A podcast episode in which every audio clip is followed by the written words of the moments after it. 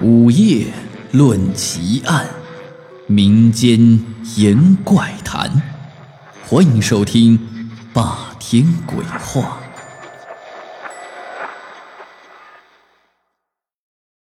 镜子能看到自己，其实就是隔层水银，就看不到外面的世界了。要是在某些私密的地方，如果遇到了原子镜，就是那种单向透视的玻璃。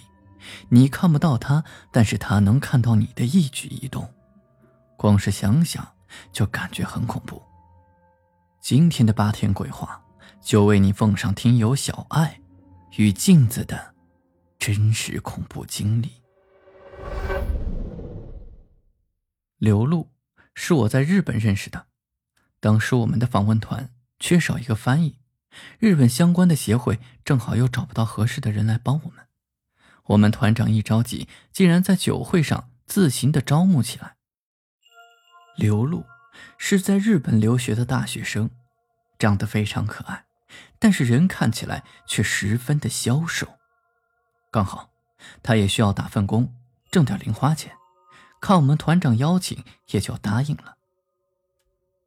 当时刘露说，她在日本已经结婚，丈夫是个中国人，和她一样在留学。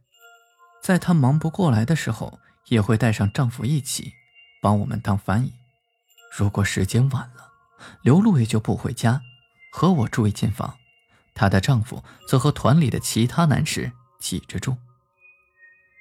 那天晚上，可能是 party 上酒精的作用，刘露突然哭着和我说她的不幸福，想回国。我想，身在异乡的夫妻，可能摩擦也是有正常的。况且我也喝得有点高了，迷迷糊糊听得他说了很多，渐渐的就睡着了。这到了第二天，我们去当地一座山上参观庙宇，山路上有不少小店铺，我和刘露就进去逛，转着转着，刘露就不见了。我想可能就在附近，也就没去找。我看见一个小摊上。摆着许多制作精美的小镜子，就目不转睛地看了起来。忽然背后有人拍了我一下，对我说：“哎，你看看这个，这个也挺好看的。”我回头一看，原来是刘露的丈夫。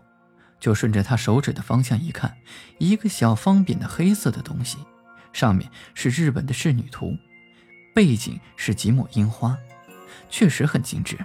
就接过来打开看了一下。里面还镶嵌着一块方形的小镜子，我就说，是不错，那我就买它了。我们在日本的访问到期之后，就准备回国。走的那天，刘露来送的我们，尤其和我道别时，我俩都哭得不行。毕竟，女人容易多愁善感。等我上车了，没看到刘露丈夫来送，想想也没什么，可能是因为忙吧。在日本访问的这段日子里。行色匆匆，有太多的活动和事情，我觉得自己一直都是昏沉沉的，说不出的疲惫。这一下总算是可以回家了，应该可以好好休息一下了。回国之后，又开始忙于工作，日本之行很快就成了记忆。转眼过去一年多了，有一天，刘露给我打来了电话，我很惊喜。这是我们分开第一次联系，他在电话里说要回国一趟，如果我方便的话就来看我。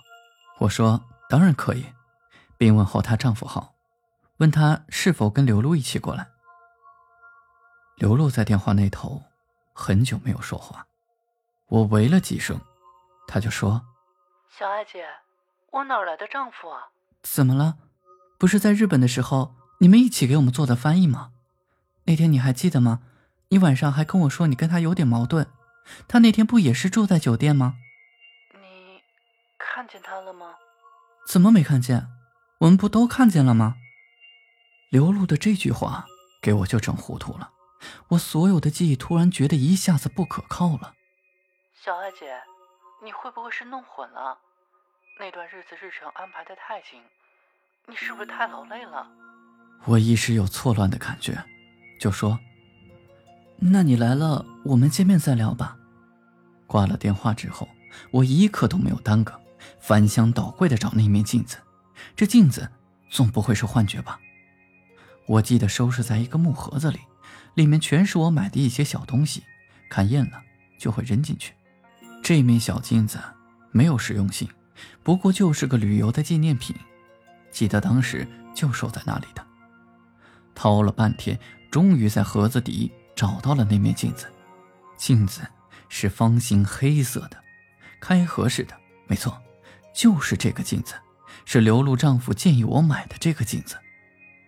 我有点哆嗦，想了想，还是给打开了。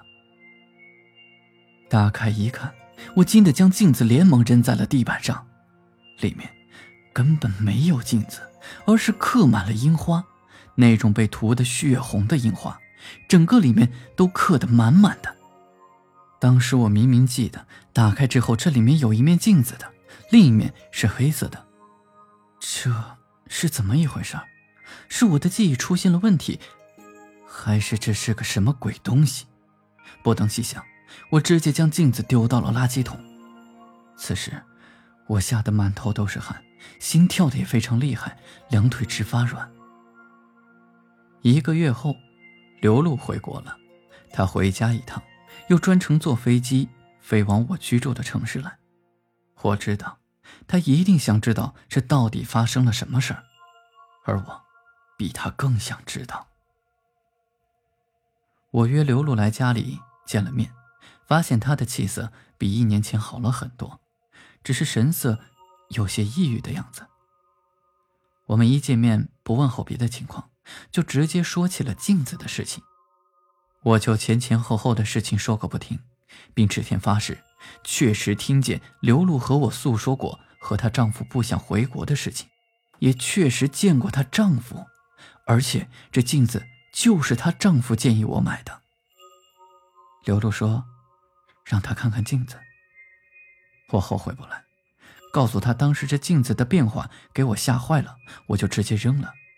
于是就赶紧形容这个镜子的样子，以及回家后发现镜子的变化。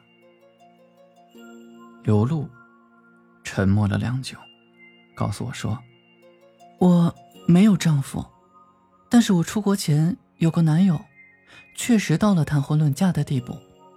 可是我想出国，他不愿意。后来我们有了分歧，就分开了。几年之后，我在日本也确实很想他。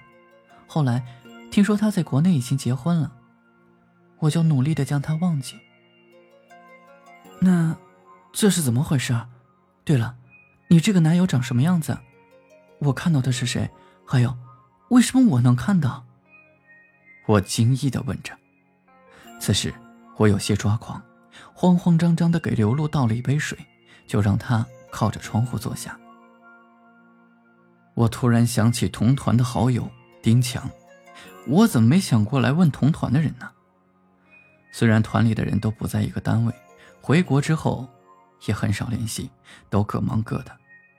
不知道现在打个电话突然问，会不会吓到别人？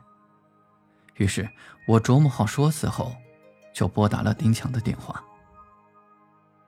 喂，丁强吗？我是小爱。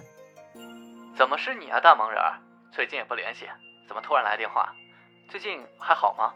还好啊。啊，对了，我有事问你。我们去年去日本的时候，有没有在当地找到一个男翻译？男的。翻译？还男的，没有吧？你不记得我们和小日本拿英语对话的吗？当时翻译可难找了。是我知道，我知道，就是说没有男的翻译对吧？对啊，没有啊。怎么了，小艾姐？我再确认一下，没有男的翻译，但是有个女的翻译，叫刘露，是当地的留学生，是这样吧？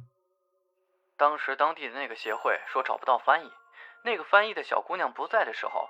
我们都用蹩脚的英语对付着呢，小艾姐，你怎么了？出什么事了吗？丁强，文件打好了吗？我在呢，我在呢。小艾姐，我有事儿，先挂了，回头聊。此时的我已经听不清楚丁强在说什么，电话沉的要把我的手都要扯折了。我艰难的转过头，看见刘露正对着窗外看。我不知道该说些什么，便语无伦次的开口：“关于那面镜子。”刘露缓缓的回过头看着我，张开手掌问：“小艾姐，是这块镜子吗？”嗯。好了，今天的故事就讲到这里。我是孙霸天，欢迎您关注、订阅、评论，我们下集再见。